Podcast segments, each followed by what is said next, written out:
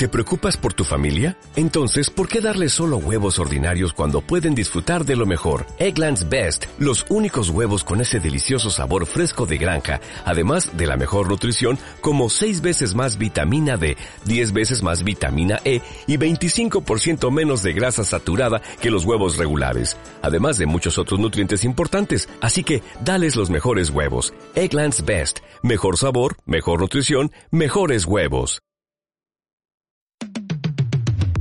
Nosotros decimos, eres parte de la comunidad LGBT, de altavoz LGBT. Y punto. A mí me gustó el que dice, ay, mi piernita. Me dice, compruébame de que eres mujer, güey. O sea, pues no tengo aquí mi carnet, pero si quieres, te, te me INE, güey. Sí, yo nomás estoy esperando a, a que saquen el OnlyFans del Partido Encuentro Solidario y ya.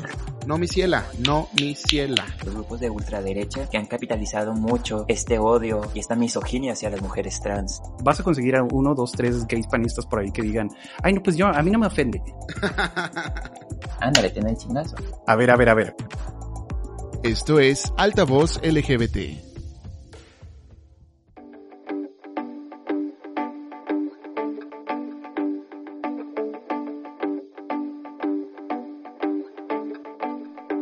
Hola, ¿qué tal? Muy buenas tardes, días, noches, la hora que sea que nos estén escuchando. Buenos, eh, bienvenidos, bienvenidas y bienvenides.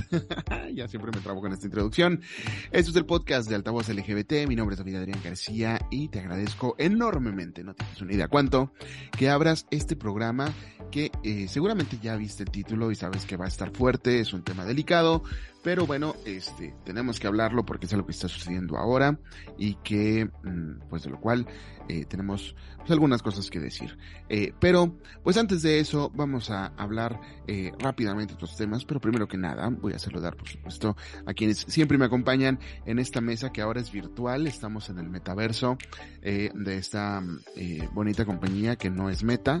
Este, Victoria Lafont, ¿cómo estás desde el otro lado de la mesa virtual? Hola David, ¿cómo están? Mucho, muy, mucho, muy feliz porque este clima, aunque a ti no te gusta, a mí me gusta mucho la lluvia, me pone muy feliz. Y no andes haciendo promociones a compañías malvadas, por favor. Oye, sí, eh, que eh, luego hablaremos de eso, pero qué tétrico está todo en Facebook, eh, Meta, Facebook, es lo mismo, eh, con algunas cosas que han salido recientemente. La verdad es que bueno, pues no puedo decir que voy a dejar de estar ahí, pero aún así estoy con recelo, estoy bajo protesta. Sí, no, o sea, y más con los cambios de algoritmo que va a haber próximamente. Ah, yo, yo, yo creí que decían del chisme, pero bueno, no, me- el Facebook siempre ha sido malvado. El Facebook siempre ha sido malvado, por supuesto. Y ya lo escucharon, el rey del Facebook es Misael García, que siempre está ahí todo el día en Facebook, no puede ser posible. Este, Mandando invitaciones para que me den cosas para mi granja de Farmville. ¿Todavía existe esa cosa? no, y, de, creo y que de- ya y no. de- y de Candy Crush, que me den una vida para Candy Crush. Ajá, Candy Crush sí existe, pero no sé cómo se piden vidas ahora. Antes era muy bonito porque nada más jugabas así desde la computadora, no traías el juego a todos lados. Ay, esa falsa nostalgia de de cosas horribles, pero bueno, Ay, se me olvida que tú eres Sumer, así que te tocó Candy Crush cuando, te- cuando estabas chavito, ¿no? A mí ya me tocó yo muy viejito. sí me tocó cuando, bueno, no estaba tan tan tan chavito, pero sí me tocó cuando todos esos juegos solo se jugaban en escritorio. Exactamente, a mí también me tocaron así. Victoria, ¿conoces Neopets? ¿Alguna vez te tocó Neopets? Es uno donde tenías tu mascota y la podías personalizar y era como que tu avatar y tenía su propia ciudad, ¿verdad? No, eso era, bueno, eso era en Facebook, eso era Petsville. Ah, sí, yo tuve esa madre. Esa me Ah, encantaba. Es que estaba pensando porque ayer vi un documental sobre Neopets, que es algo todavía más viejito, que todavía existe, pero que es de los albores del internet. Y si usted tiene aproximadamente entre 30, bueno, entre, no, sí, alrededor de 30, 30, en 30, 40 años, este, y es una persona queer, seguramente le mamaba Neopets. Al rato le paso el documental para que lo veas. Sí, por favor, porque como iba a decir millennial, pero también ya no soy tan millennial. Entre millennial y generación Z no me tocó. Me tocó Petsville, que lo amaba y, cuando lo cerraron me dolió así como que en el alma porque tiene mi pinche mascotita y me encantaba porque era como que lo personalizabas, pero fue el único juego con el que me enganché en Facebook, bueno, y en las redes y en internet. Porque ni Farmville ni Candy Crush me llamaron la atención nunca. Mi familia también se enteró que era gay por las cosas que hacía en internet, pero era otra, pero no era Petzl. Oye, Misari, ¿tú no jugabas este juegos de Facebook o en minijuegos.com o algo así? Ah, me resistía al Facebook toda mi vida, pero eh, jugaba, ay, no me acuerdo, había una página en que jugabas juegos de Flash. ¿Se acuerdan de cuando existía Flash? Los jugaba Claro, mucho el, con mis... el superhéroe que iba muy rápido. Ajá, sí, exactamente. Eso era. E- era un- una plataforma de internet que cerraron por problemas de seguridad o quién sabe qué chingados. Porque ya está obsoleta, pero jugaba mucho con mi sobrino. Jugaba eh, el unicornio que iba flotando por el espacio con música ah, de... Ay, con música bien queer. ¿Cómo se llamaba este vato el que cantaba? Always I wanna be with you and make believe with you and live in harmony. Ay, No tengo idea de qué hablas. No, ni yo, pero si alguien le quiere invitar a un karaoke a Misael, ya lo pueden hacer, ya lo acaban de escuchar cantar. me lo sé todo, está bien chida esa rola. Y bueno, si usted, eh, usted, yo hablándole de usted a la gente, si tú conoces alguna de estas páginas, escríbenos en Twitter, dinos cuál era tu favorita. Estamos como arroba altavoz LGBT, síguenos en todas las redes, Twitter, Instagram eh, y Facebook también. Y también nos encuentras en nuestra página en altavoz.lgbt. Y por supuesto, eh, y por supuesto aquí en el podcast nos encuentran en todas las plataformas. Si no te has suscrito, suscríbete desde donde sea que nos estás escuchando, desde Apple Podcast, desde iTunes, digo iTunes, no, ya me dijeron que no existe, desde Evox, perdón, eh, Spotify, eh, Podcast Addict, eh, Himalaya, mm, no sé qué otras hay, pero hay muchas y seguramente estamos en todas. Así que, y si no estamos en alguna que usas, dinos y vamos a ver cómo le hacemos para estar también ahí presentes. Así que, gracias por suscribirte. Esto es Altavoz LGBT. Danos una calificación positiva y empezamos.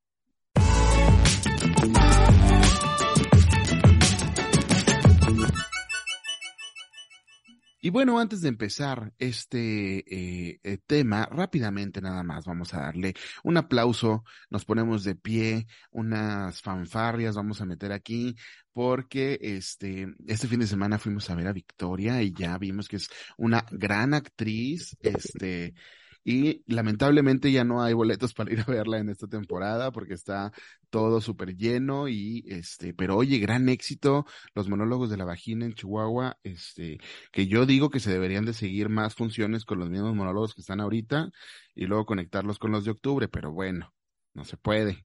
Pero Victoria, felicidades. Muchísimas gracias, David. La verdad estuvo bien bonito que fueran, aunque sí me dio un poco de vergüenza, penita y nervios. Y más cuando vi la cara de Misael como que se quería reír y yo me quería reír cuando entré a la sala y fue como que, no te rías, no te rías. Es que, ya, es que llevaba un lloré. Simi. Es que llevaba un Doctor Simi, perdón. Un, y me un- quería lanzar un Doctor Simi. De No, decir, la verdad si es- eres artista y te presentas y no te lanzan un Doctor Simi en México, es- lo estás haciendo muy mal, ¿eh? No, la verdad sí estuvo muy bonito, este, ha estado muy bonito porque se ha llenado y se han saturado las salas y las funciones y ya se agotaron, o sea, estamos a mitad de temporada y ya se agotaron las dos últimas fechas que tenemos, que es este fin de semana, viernes y sábado, y el 26 y 27, o sea, ya está totalmente agotado. La verdad me encantaría hacer más fechas, pero la verdad sí es muy, muy cansado y agotado porque son cinco funciones eh, de 20 minutos cada una. Pues estamos hablando de 100 minutos. Yo por día termino este, afónica, cansada y muy, muy agotada. Entonces, a extenderlo un poco más estaría un poco pesado, pero a lo mejor hay que decirles que para el próximo año se los avientan de nuevo. Y si hay oportunidad, pues estoy de nuevo ahí.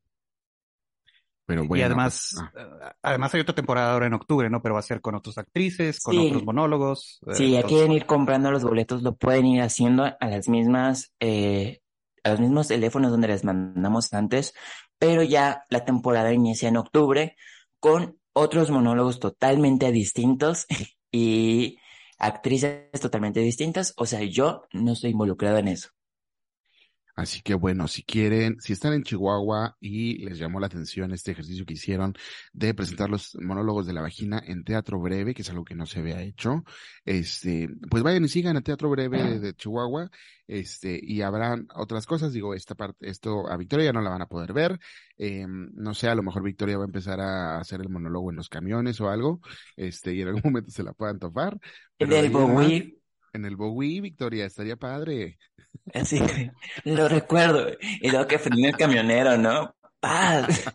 Otra vez usted, bájese. No, pero en serio estuvo buenísimo.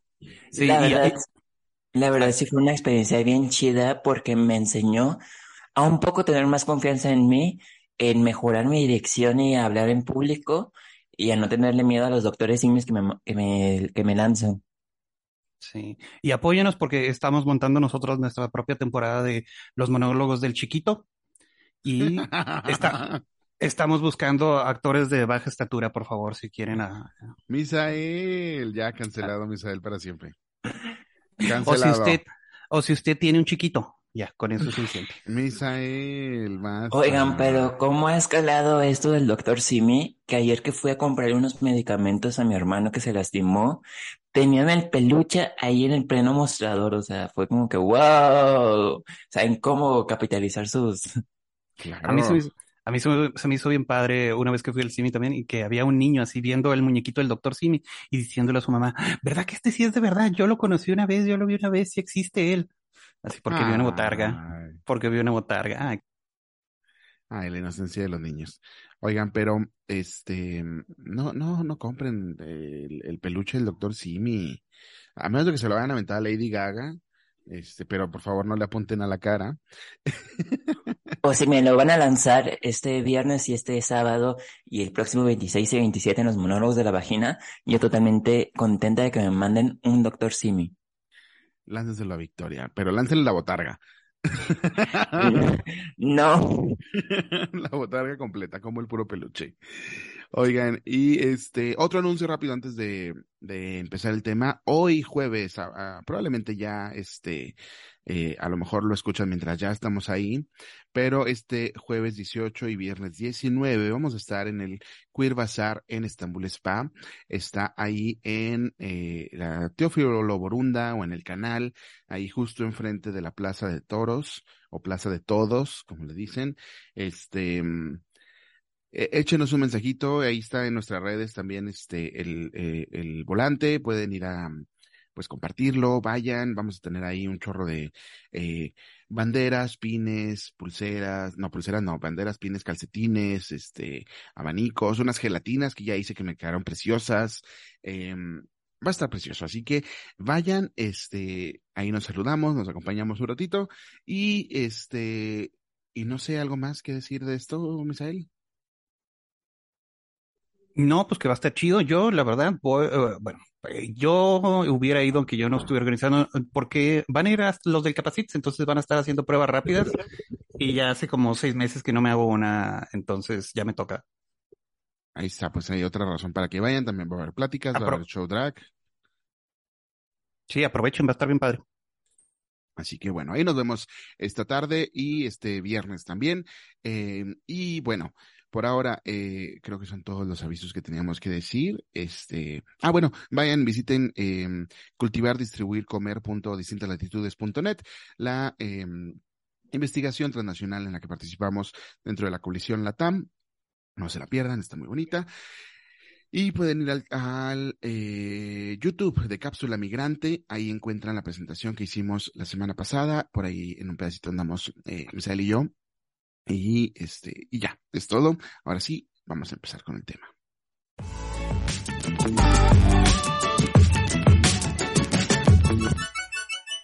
Bueno, y ahora sí vamos a empezar con el, este tema. Este, bueno, ya vieron obviamente en el título de, qué es de lo que vamos a hablar. Este es un tema que está pasando aquí en Chihuahua y que pues ha sido pues motivo eh, de indignación durante el último mes, porque ya se cumple un mes este de que de que empezó esto, aunque pues ya llevamos casi dos años Ya van casi dos años desde el asesinato de la activista Mireya Rodríguez Lemus, activista trans de Chihuahua, que era parte eh, o fundadora de la organización Unión y Fuerza de Mujeres Trans y que, este, bueno, era una de las activistas eh, de Chihuahua más reconocidas. Este, tenía, pues ahora sí que una red de contactos enorme, este, no solamente en Chihuahua, sino en todo el país y esto, pues se nota en, en cómo se ha llevado su caso, en cómo se ha llevado la comunicación del caso especialmente. Mireya fue asesinada este, en agosto del 2010, 2020, perdón. Fue encontrada sin vida en su domicilio el 2 de septiembre de 2020. Y eh, hace algunos días, hace alguna, pues hace un mes que liberaron a la única persona que estaba acusada, la única persona que había sido detenida eh, por este asesinato, a pesar de que según la familia y según eh, la abogada de eh, Mirella, o bueno, de la familia de Mirella, tenían un buen de pruebas, un buen de pruebas, y por un buen de pruebas nos referimos a 65 pruebas documentales, 65 pruebas testimoniales, y solamente de todas estas, los jueces consideraron 11. El resto no las consideraron y eh, otras pues las dejaron las dejaron fuera, ¿no? Y dijeron que pues al final que no había pruebas suficientes eh, para acusar a esta persona. La fiscalía aseguró que ya van a, a pues a, ¿cómo se dice? Este, apelar esta decisión. Pero mientras tanto, pues esta persona que fue eh, la única detenida y contra la que había varias pruebas, pues ya fue liberado. ¿Cómo la ven con este tema? Este, algo con lo que quieran comenzar antes de meternos ya como que a las especificaciones del caso. La verdad, estos días que he estado muy en contacto con el, con el tema, eh, porque estuve haciendo las infografías, la verdad, sentía un chingo de impotencia de cómo la justicia funciona aquí en México para las personas LGBTIQ+, de que es muy selectiva, o sea, si no eres alguien que está dentro de la cis heteronorma o alguien que tiene los suficientes privilegios, tu caso eh, se desecha porque no importa tu vida y no importa si te asesinaron y aunque haya las suficientes pruebas contra el presunto asesino, eh, quedan en libertad porque pues no importa. Y eso genera mucha impotencia, mucho enojo y a la vez una tristeza enorme, ¿no? Uh, a mí me pareció in increíble viendo ya los, los detalles del caso y los detalles de las pruebas que se presentaron, eh, como eh, la, las pruebas que fueron desechadas, como por ejemplo una cubeta con un pantalón con sangre de Mirella y los zapatos que coincidían con las huellas en, que estaban en el lugar del crimen, y el, el tribunal desechó esas, esas evidencias, así, porque las encontraron en, el, en la casa del acusado y la rechazaron así diciendo, ah, no, e, esos pantalones le quedaban muy grandes, no, no eran los que él usaba, cuando, bueno, es, es bueno, eh, además de que hay testimonios de que era la forma de vestir del acusado, que usaba pantalones más grandes de los que les quedaban, era estilo cholesco, y, y, y desechar eh, así como eh, la sangre y el, bueno, pa, para mí fue increíble que desecharan esa clase de evidencias, que se ajustaron una línea de tiempo que no coincidía con lo que el, la autopsia había dicho, que había sido asesinada entre el 28 y el 2 de septiembre, y el tribunal dictaminó que tuvo que haber sido el, 8, el 28 de septiembre a las 8 de la mañana, a pesar de que hay pruebas de que ella estaba con vida eh, ese día, de que estuvo mandando WhatsApps y todo eso. Eh, eh, no tengo palabras, para mí es, es, es, es, había una gran esperanza de justicia que eh, probablemente no justificada por la historia, así de la, de la falta de justicia que ha habido para estas, para estas víctimas, pero la, la, esperanza estaba ahí porque el caso era muy fuerte y por, eh, no en el, bueno, porque el caso que la, la cantidad de evidencias que habían eran muy fuertes y, y, y, que no haya habido una conclusión satisfactoria así para, para la víctima y pues para todas las víctimas que son y para todas las víctimas que son la comunidad trans, la familia y, y pues todo Chihuahua, que somos víctimas de esta ola de violencia e injusticia endémica, bueno, y universal que hay en contra de las, de las mujeres trans y de la población. Y sí, la verdad es que el tema ha sido muy, muy importante, este, o sea, bueno, por todo esto que dice, la verdad es que yo no podía creer que hubiera tantas inconsistencias, tantos problemas, porque el tema desde que, eh, desde que empezó el caso, o sea, estuvo acompañado por la ONU, este, o sea, es la primera vez que la ONU se pronunciaba, que la oficina del alto comisionado de la ONU se pronunciaba por un caso eh, de una eh, mujer trans asesinada y este, que fuera en el caso de Mirella, pues fue, fue realmente impresionante. Eso ayudó, aceleró a que el caso fuera tomado por em, la Fiscalía Especializada en Delitos contra la Mujer.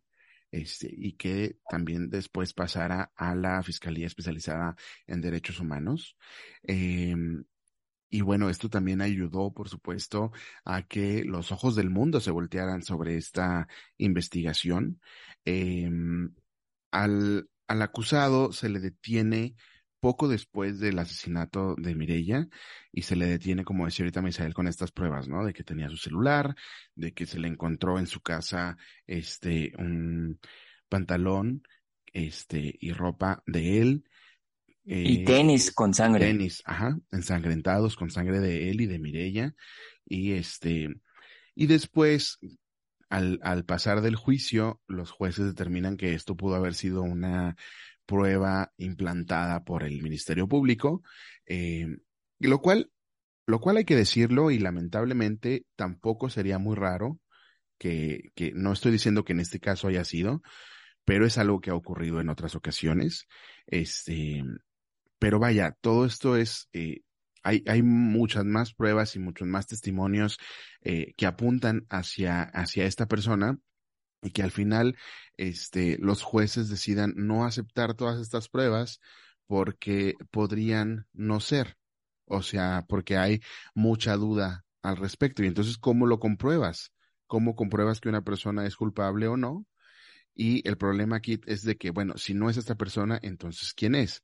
Por eso es que en las infografías que ha estado subiendo Victoria a nuestras redes sociales, es que el título de la infografía es un crimen impune, porque al final de cuentas, eh, ya no hay nadie ni siquiera detenido por este delito, ya ni siquiera es que alguien esté en investigación, es que ya no hay nadie porque la persona, la única persona que estaba detenida ya se le liberó por falta de pruebas. Entonces, eh, y este ha sido un caso que ha indignado de sobremanera a la comunidad trans de Chihuahua, eh, en especial obviamente a las eh, compañeras y amigas de, de pues las más cercanas, que son eh, las chicas de Unión y Fuerza de Mujeres Trans, que se han manifestado en el tribunal, que han estado siguiendo el caso desde el primer momento y que pues a la vez también son las más afectadas, ¿no? Porque pues al final de cuentas ellas sienten un terror de que si ya pasó esto con Mirella y que las autoridades no pudieron defenderla, no pudieron defenderla después de, de muerta, pues a ellas, ¿qué garantía tienen de poder seguir trabajando en la misma zona? Porque eh, hay que recordar que, bueno, Mirella eh, era eh, trabajadora sexual y que este, muchas de las chicas de Unión y Fuerza también son trabajadoras sexuales de la misma zona, este, y obviamente, pues, que se ponga en riesgo a una pues obviamente pone en riesgo a todas, ¿no? Entonces es realmente impresionante. No, y además, eh, no solo para las mujeres trans que tienen trabajo sexual, sino para todas, ¿no? O sea, de no hay una seguridad de que se vaya a hacer justicia por cualquier caso de transfeminicidio, eh, asesinato a, un chico gay, etcétera, ¿no? O sea, quedan simplemente impunes y eso es algo muy, muy lamentable. Sí, cabe decir que eh, inició su eh, activismo precisamente, eh, bueno, eh, además de ser una trabajadora sexual, era una luchadora por los derechos de las trabajadoras sexuales. según tengo entendido, ella inició su activismo por el dos, alrededor de 2013. En aquellos tiempos en Chihuahua se expedía, el gobierno de Chihuahua expedía una carpeta de sanidad o no estoy seguro cómo se llamaba un carnet, era un carnet, ajá. Ajá, un, un, carnet en el que les pedían a las chicas estar, eh, que les hubieran hecho prueba de VIH o cosas así, como si tuvieran un interés por la salud eh, sexual de la población de Chihuahua, lo cual era completamente una máscara, estaba diseñado para poder acosar y para poder discriminar y, bueno, chantajear a las chicas que estaban trabajando. Mireya fue uh, una activista que se inició en esa, bueno, en esa lucha a raíz de los abusos que había por parte de la policía.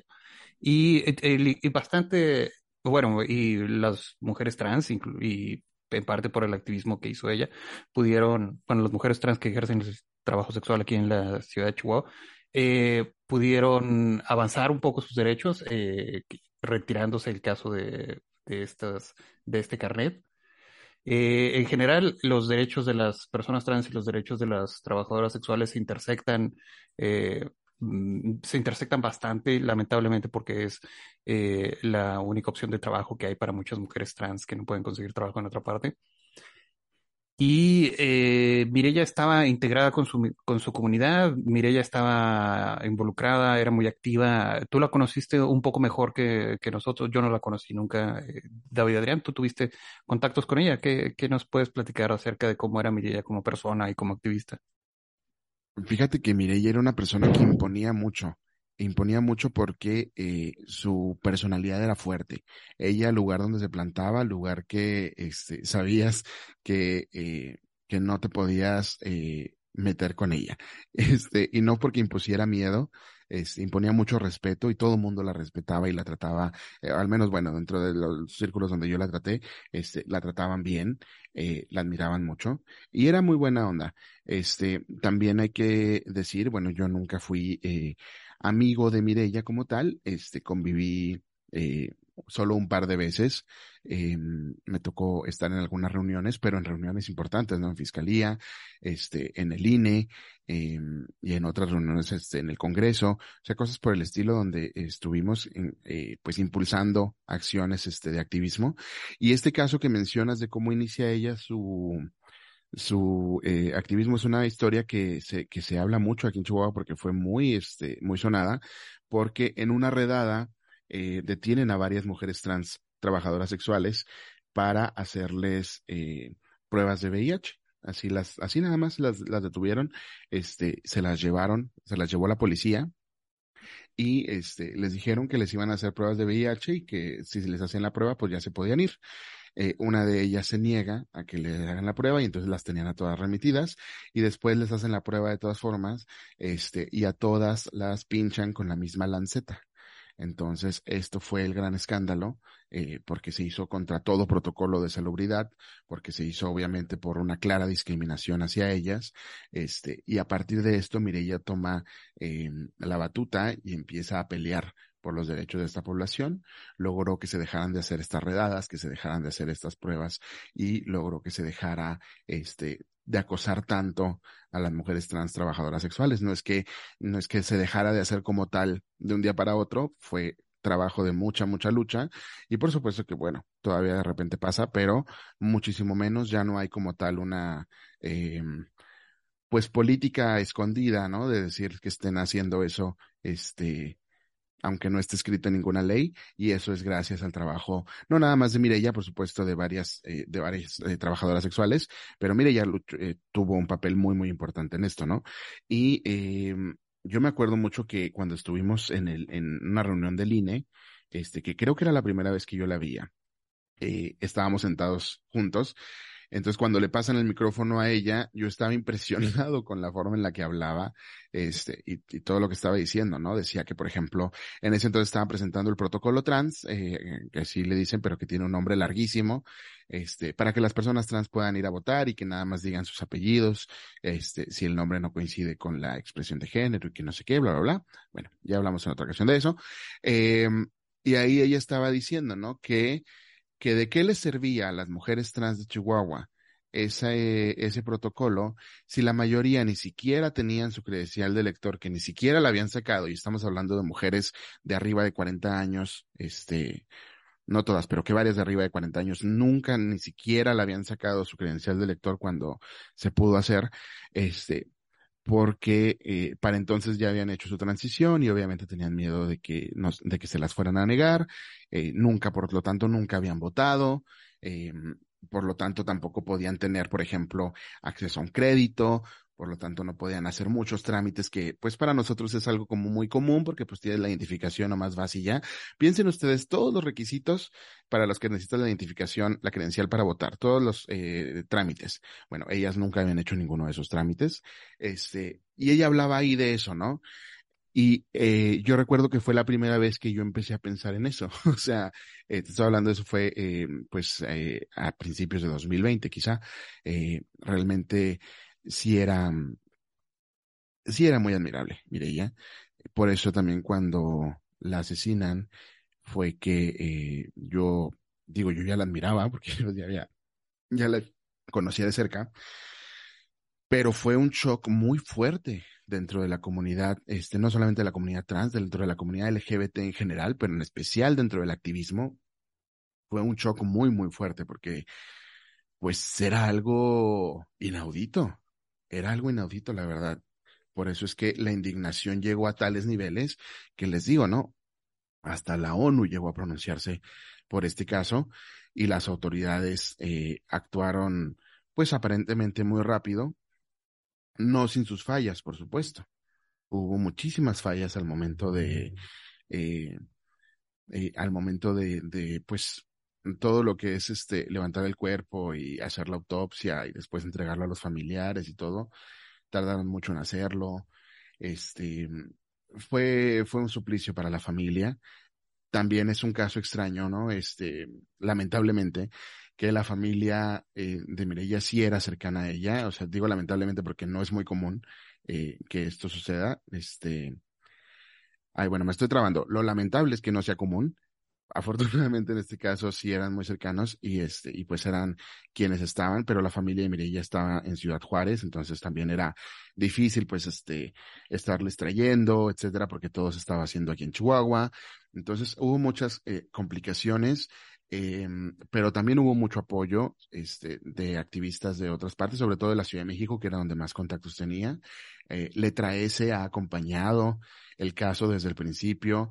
La, la abogada que es de la, ay, se me fue el nombre de la, del, del consorcio donde ella trabaja, pero que también es parte, este, que defiende muchos activistas en todo el país. Mire, ella era parte de ese, eh, de ese consorcio, de ese eh, grupo. Entonces también, este, obviamente, pues les digo, era, pues prácticamente también eran su familia. Y realmente era, eh, era una gran persona, ¿no? Al final de cuentas, este, por eso es que choqueó tanto su asesinato. Sí, el, uh, la abogada es, bueno, Laura Hernández del consultorio virtual Arturo Díaz Betancourt, creo que a ella te refieres. Ella sí. también hace la, hace la observación porque ella leyó el fallo, leyó el, el, la sentencia, en la que parte de la revictimización de, que sufre Mireia ahora es eh, la forma en la que se refiere a, ella el, el, la sentencia. La sentencia menciona eh, detalles de ella que no tienen, uh, bueno, que es que en contraste con cómo se refieren al, al, acusado, eran, por ejemplo, se refieren a diría como una persona robusta, de manos grandes, una persona agresiva. Y al acusado se refieren a él como una persona que era deportista y que estaba alejada de las drogas, como tratando de establecer así eh, el justificar, carácter. ¿no?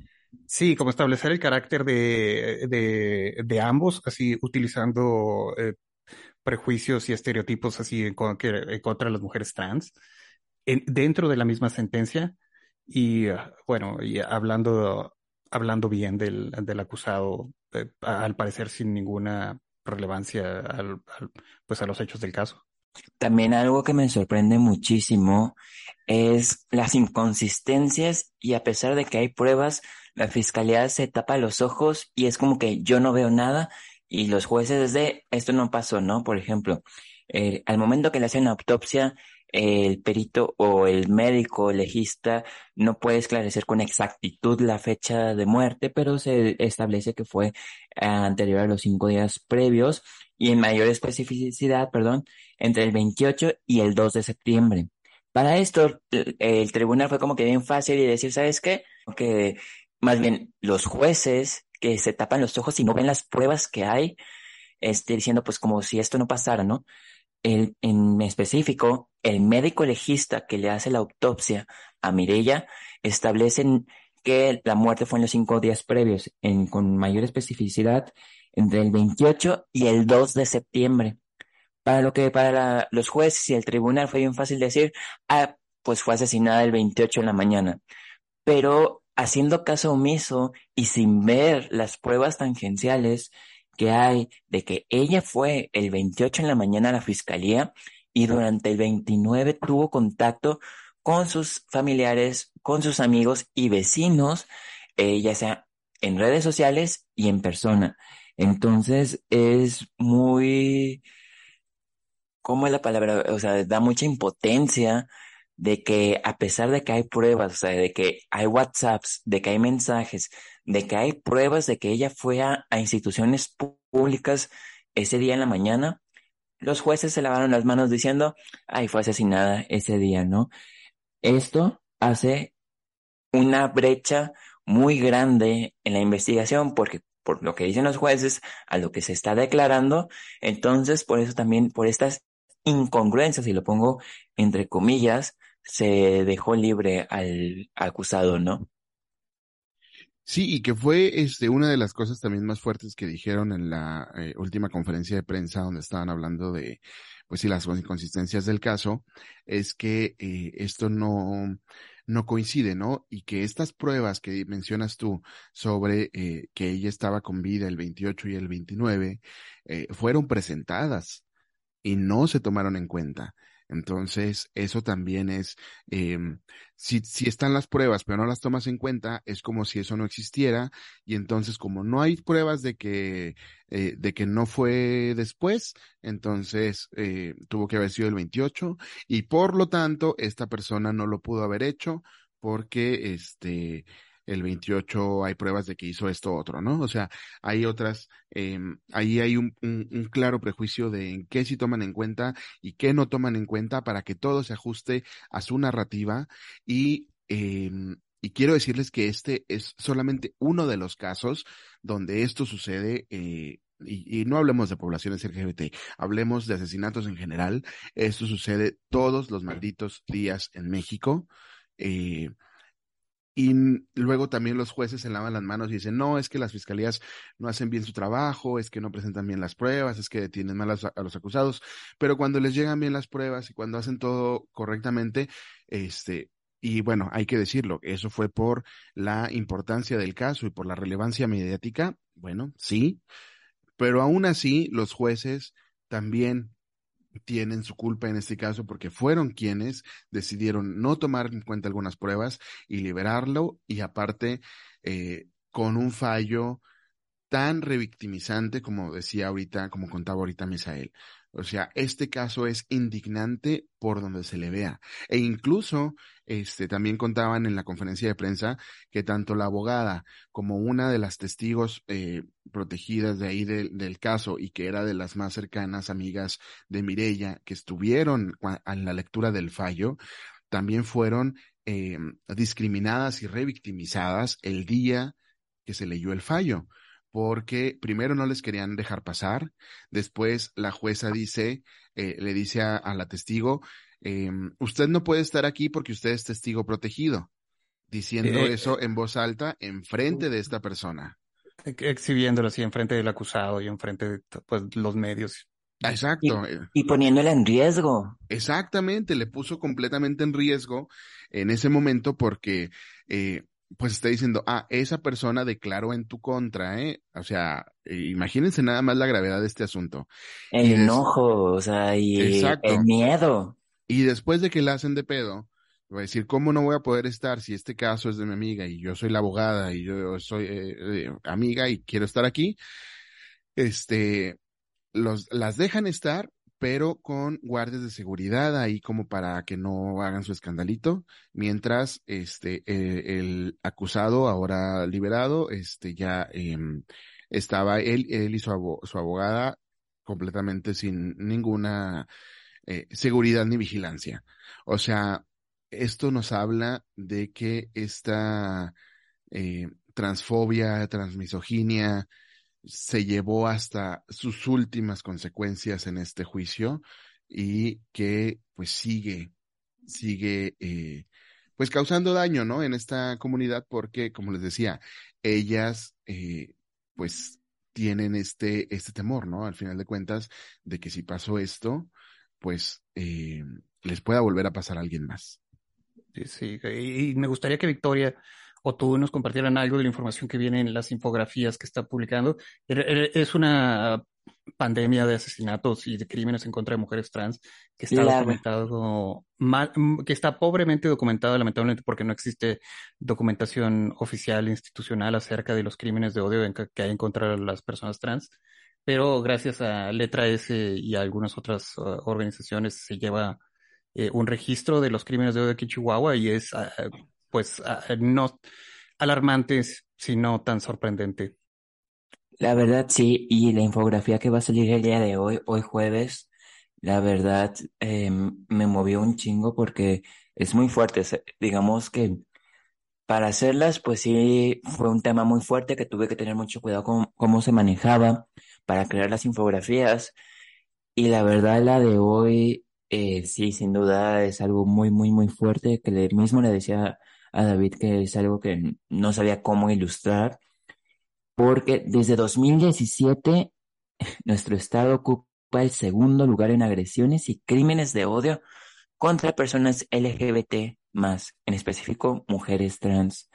De 2017 a 2021, chequen eh, esta cifra, hubo al menos 44 muertes violentas a personas LGBT.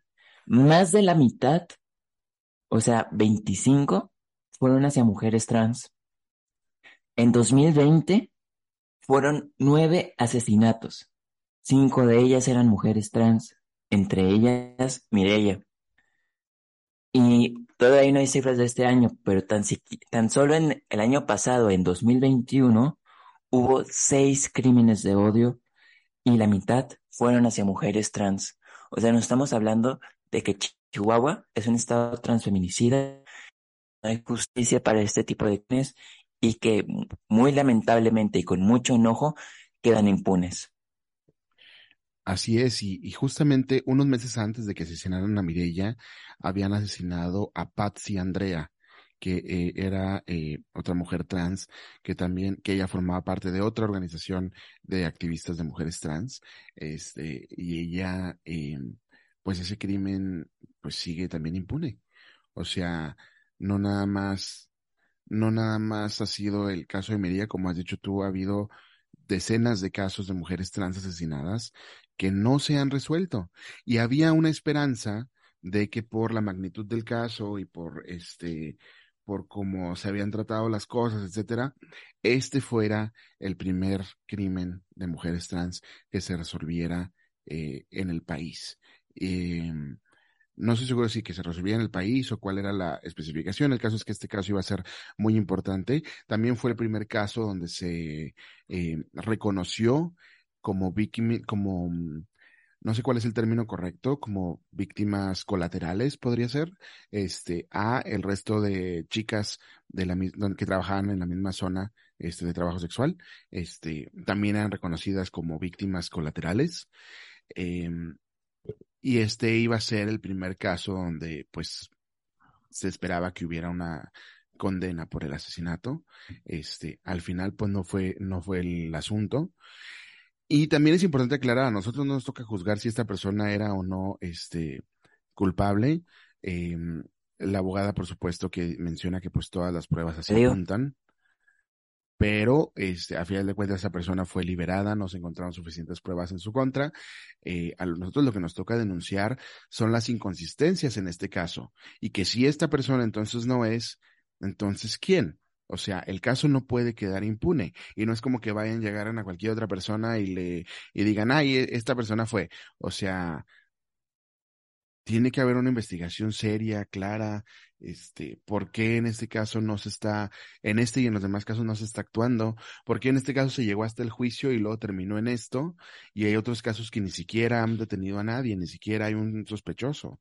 O sea, es realmente indignante esta situación para toda la población LGBT, pero especialmente para las mujeres trans de Chihuahua.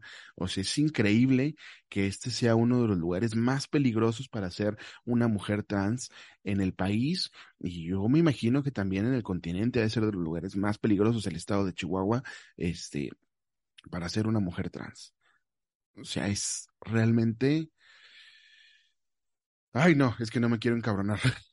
Pero pues ya Y es que la verdad es que sí, sí encabrona y enoja muchísimo que esté pasando esto y que ya teniendo las pruebas, ya teniendo a un presunto culpable, se deje en libertad. Y con todos estos fallos, porque fueron fallos de parte de los jueces, que no tomaron en cuenta este, los, las pruebas, que revictimizaron y violentaron a las testigos protegidos.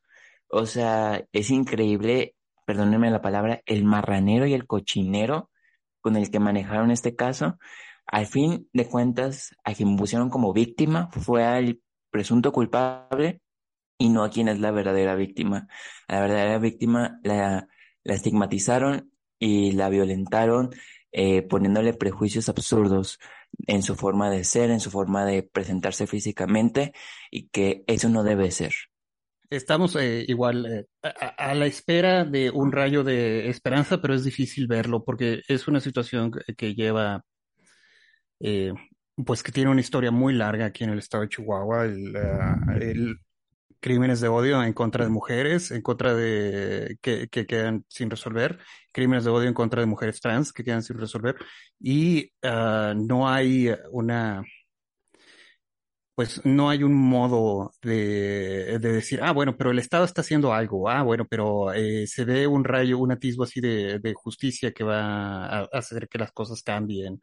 Eh, seguimos, eh, pues las mujeres que están en esta lucha, las mujeres trans que están organizadas, van a seguir luchando, van a, van a pedir que se apele esta decisión, van a seguir en búsqueda de los responsables y lo único que podemos hacer es eh, pues tener los dedos cruzados, esperar lo mejor, sin mucho, sin mucho de qué agarrarnos. Sí, la verdad es que es, indignante y este y bueno, yo creo que van a seguir las manifestaciones. Eh, como les decía, la fiscalía anunció que iba a apelar esta decisión. No sé si ya se hizo, probablemente ya por los tiempos en que se tiene que, eh, que hacer. Este, estos trámites, por supuesto, tardan. Em, no hay ninguna garantía tampoco de que el juicio se vuelva a abrir. Este, al final de cuentas, pues dependerá de otro juzgado.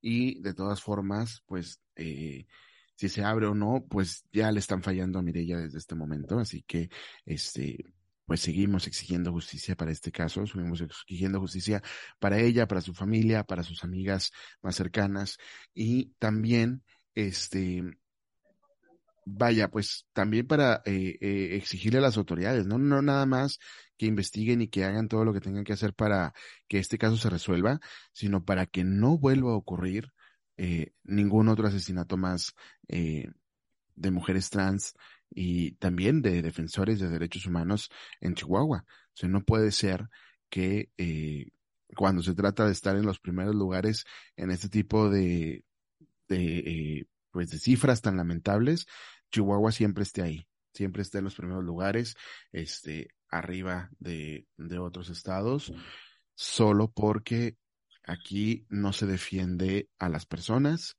no es cierto que tengamos un gobierno humanista y no es cierto que los gobiernos de Chihuahua estén trabajando para defendernos o para conservar la paz y la seguridad. No es cierto y lo estamos viendo día a día. Y quien no lo quiera ver, o sea, es porque de plano, porque de plano quiere defender a alguien. O sea, es que abra, abramos los ojos, por favor. Ay, pero en fin, este. Bueno, tú, te refieres a, eh, políticamente, ¿no? De políticamente la gente está tratando de defenderse. Eh, culturalmente, Chihuahua tiene mucho que ver hacia adentro también. O sea, la cultura que existe en el Estado, en la ciudad, eh, eh, lamentablemente es eh, la cultura que propicia esta clase de, de, deshumanización, esta clase de visión que existe hacia las personas LGBT y hacia las personas trans. Es algo que, mira, yo preguntaba si teníamos algo de dónde agarrarnos, que con algo de suerte y, eso sí es algo que sí podemos ver. Las nuevas generaciones tienen un mejor entendimiento de estos temas, tienen una mejor relación a la diversidad. Es algo que espero que sea algo que siga creciendo y uh, pues ¿qué, ¿qué, hacemos? Esperamos a que se mueran las personas transodiantes por el paso del tiempo en unos 50, 60 años.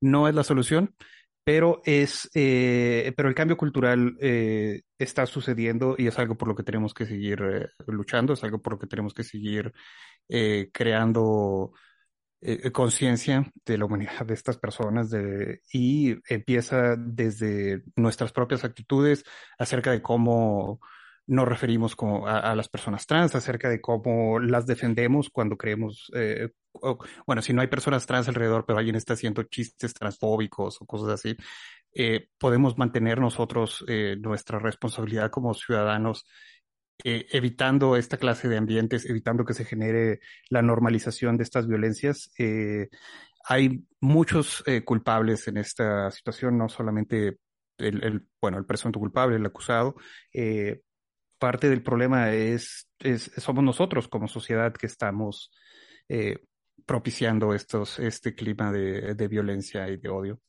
Así es. ¿Algo que decir, Victoria, antes de que nos despidamos? Ya para cerrar el tema. No, la verdad, este tema sí es un tema muy agridulce, un tema que enoja mucho. La verdad, eh, es un enojo muy grande, o sea, esos temas te dejan un sabor de boca muy agridulce, porque como tú dices, David, o sea, a nuestros gobernantes de cualquier orden de gobierno, y más aquí en el Estado, se hacen de la vista gorda, como que si este tema no existiera, como si este tema eh, no tuviera importancia y profesan una falsa humanidad o un falso humanismo cuando aprovechan cualquier recoveco, ya sea o para atacar a la comunidad LGBTI más, o en específico a las personas trans, soltar a presuntos asesinos y eso enoja muchísimo. Bueno, pues eh, vámonos ahora sí. Este, Misael, ¿algo más que agregar? Yo creo que ya, yo ya dije todo lo que tenía que decir. Sí, yo también. O sea, vamos a seguir eh, indignados, vamos a seguir hablando de estos temas más adelante, lamentablemente. Pero bueno, invitamos a la gente que nos escuche que se una desde donde puedan para tratar de aminorar esta situación. Hay espacios personales, hay espacios públicos, espacios familiares donde estos temas se pueden tratar y hay que hacerlo. Es una verdadera crisis de derechos humanos que estamos sufriendo y eh, no podemos quedarnos con los ojos cerrados. Vayan a la página Altavoz LGBT para que vean, ahí hicimos este un resumen de todas las inconsistencias que están denunciando tanto eh, la abogada como la familia de Mirella. Este, lo encuentran así, denuncian inconsistencias en juicio del asesinato de Mirella Rodríguez Lemus, activista trans, en altavoz.lgbt. Igual les vamos a dejar el enlace a este, eh, a este artículo en eh, las notas de este episodio. Y este, pues compártanlo, eh, vayan a nuestro Twitter, a nuestro Instagram, compartan las infografías que estuvimos subiendo esta semana sobre este tema, para que más gente se dé cuenta y se entere de lo que estaba sucediendo, de lo que ha estado sucediendo aquí en Chihuahua con este caso, de la indignación que sentimos y de todos los problemas que pues esto ha eh, acarreado, ¿no? Entonces, pues ahí está la, eh, con lo que podamos nosotros aportar es este, con presentarles esta información, con tenerla pues disponible para ustedes. Así que eh, úsenla, compártanla y por supuesto pues apoyen de la forma en la que puedan este, a, a, estas personas. Eh, pues ahí les estaremos dando más, más datos en nuestras redes conforme se pueda hacer algo.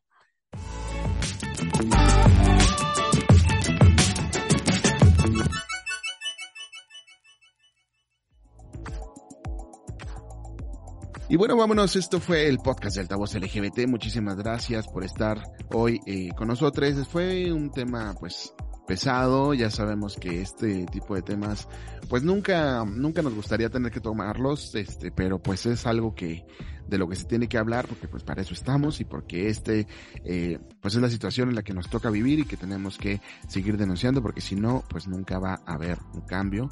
Así que, pues muchas gracias por aguantar el podcast hasta acá. Este, espero que si eh, se indignaron, aunque sea poquito, pues eh, nos ayuden a compartir esta información. También el letra S, muchísima información sobre el caso. Vayan y búsquenles, este, compartan toda la información que tengan. Este, sigan a Unión y Fuerza de Mujeres Trans, están en Facebook, también síganles para que les puedan apoyar. Este, y mientras tanto, pues nosotros nos despedimos. Eh, Victoria, muchas gracias por estar esta semana aquí en el podcast del Altavoz LGBT. Muchísimas gracias, David. Muchísimas gracias, Misael. Estoy muy contenta de estar una semana más con ustedes. A mí me encuentran en Twitter como arroba guion bajo la font, L-A-P-H-O-N-D. Perfecto. ¿Y a ti, Misael, dónde te encontramos? Eh, en Twitter también como arroba Misaelman. Ahí me encuentran. Perfecto, muchísimas gracias por estar también esta semana, Misael. Y este, a mí me encuentran como arroba GM en Twitter y en Instagram. Síganme y Altavoz, por supuesto, nos encuentran como arroba Altavoz LGBT en Twitter, en Instagram y en Facebook. Y pues ya, esto fue el podcast de Altavoz LGBT. Muchísimas gracias por acompañarnos. Nos escuchamos la próxima semana. Bye bye.